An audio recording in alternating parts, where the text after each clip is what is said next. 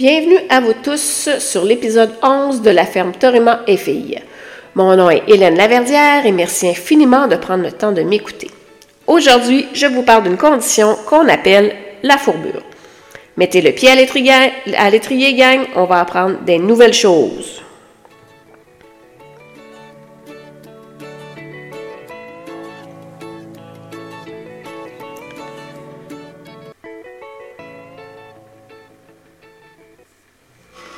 Alors, avant, qu'on aille plus loin, euh, je vous rappelle que je ne suis pas vétérinaire. On ne va pas faire de diagnostic ici. Je partage de l'information tout simplement avec vous. C'est important en tant que bon horsewoman ou que bon horseman d'apprendre ce genre de choses. Non pas pour vous substituer aux spécialistes, mais bien pour vous sensibiliser à la santé du cheval. Alors, c'est quoi la fourbure? D'abord, quand on parle de fourbure, on parle de pied, on parle de sabots, on parle de structure osseuse dans le pied et tout ce qui s'y retrouve. Donc, c'est quoi la fourbure? C'est une inflammation des lamelles. Les lamelles, c'est les tissus conjonctifs qui, se retrouvent dans le sabot. Alors, c'est une inflammation qui provoque une séparation au niveau de la ligne blanche ainsi qu'une rotation de la troisième phalange. C'est une pathologie qui est considérée comme grave, douloureuse et même mortelle si elle n'est pas prise en charge rapidement. Elle touche principalement les antérieurs, les pattes d'en avant. Alors, c'est quoi qui cause la fourbure? Une des principales raisons qu'on va retrouver, c'est l'embonpoint, le cheval en surpoids. C'est pour ça que souvent les poneys et les mini-chevaux euh, sont sujets à faire plus de fourbure. On va aussi retrouver une boiterie importante à l'un des membres. Alors, le cheval a une boiterie importante euh, et euh, il va envoyer son poids sur l'autre membre, ce qui peut provoquer une fourbure.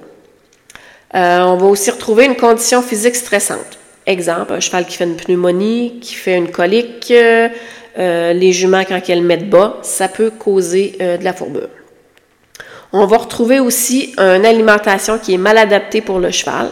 Alors, euh, soit justement qui cause de l'embonpoint ou que le cheval a de la difficulté à, métaboliser ce que vous lui donnez comme, comme nourriture. On va retrouver aussi l'abus de corticoïdes, malheureusement qui peut éventuellement provoquer euh, la fourbure.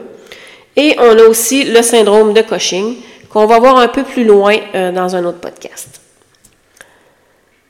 Alors, comment on fait pour s'apercevoir qu'un cheval fait une crise de fourbure?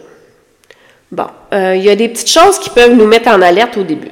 Une, une boiterie, un inconfort, un cheval qui a tendance à rester plus couché, des pieds chauds et douloureux, mais ce qui nous fait vraiment dire que c'est de la fourbure, OK, euh, c'est euh, le cheval qui a beaucoup de difficultés à se déplacer et qui a une posture particulière. C'est-à-dire qu'il va garder son poids sur ses postérieurs. Parce qu'en général, la fourbure va atteindre les deux membres, c'est-à-dire les, souvent va atteindre les deux pattes d'en avant. Pas nécessairement au, au même degré, mais en général, c'est les deux membres avant. Donc, le cheval a une tendance à envoyer son poids sur les membres arrière ce qui fait que ça donne comme une position comme s'il voulait s'asseoir, mais sans vraiment s'asseoir. Euh, alors, une fois qu'on a un doute sur ce que c'est, qu'est-ce qu'on fait? Qu'est-ce qu'on doit faire? En fait, c'est pas compliqué. Vous appelez le vétérinaire en urgence. Euh, c'est un 9 en 1. C'est une situation de 9 en 1 vétérinaire. Plus le cheval est pris en charge rapidement, plus votre pronostic va être positif. Une fois que vous aurez parlé au vétérinaire, lui va vous dire qu'est-ce qu'il veut que vous fassiez en attendant qu'il arrive. Une fois qu'il est là, de façon générale, le vétérinaire va prendre euh, des radiographies parce qu'il veut voir l'état de basculement de la phalange. Il veut voir comment la troisième phalange a basculé. Si vous avez la chance de regarder euh, l'image d'un pied de cheval, euh, on a trois phalanges. ok? La troisième, c'est celle qui se retrouve dans, le sabot. Alors, ce qui arrive, c'est que la phalange bascule, c'est-à-dire qu'elle se dirige vers la sole pour éventuellement, s'il n'y avait pas de prise en charge, elle pourrait transpercer la sole.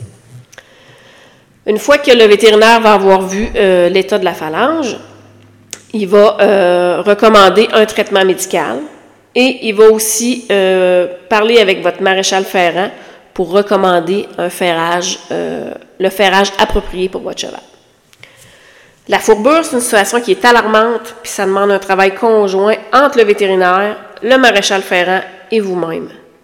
C'est important d'être proactif dans le suivi, c'est-à-dire que le vétérinaire doit revenir euh, faire un suivi pour l'animal, s'assurer que la médication est bien donnée. Le maréchal ferrant va aussi euh, faire un suivi régulier sur le cheval et ça se peut que vous ayez à maintenir un ferrage euh, particulier tout au long du reste de sa vie. Par contre, il y a beaucoup de chevaux qui s'en remettent puis qui, qui vivent une vie parfaitement normale une fois ça réglé.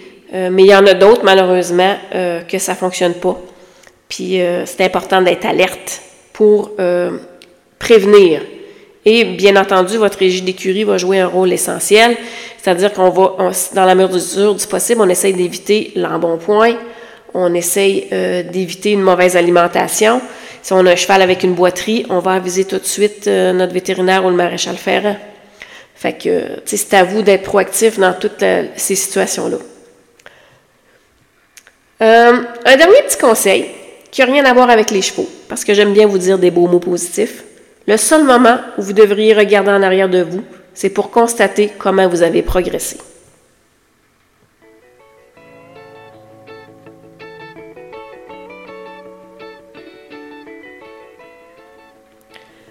Merci infiniment de votre écoute. Suivez-nous sur Facebook, TikTok et Instagram et au plaisir. La ferme Torima et une histoire de famille, une passion pour l'excellence.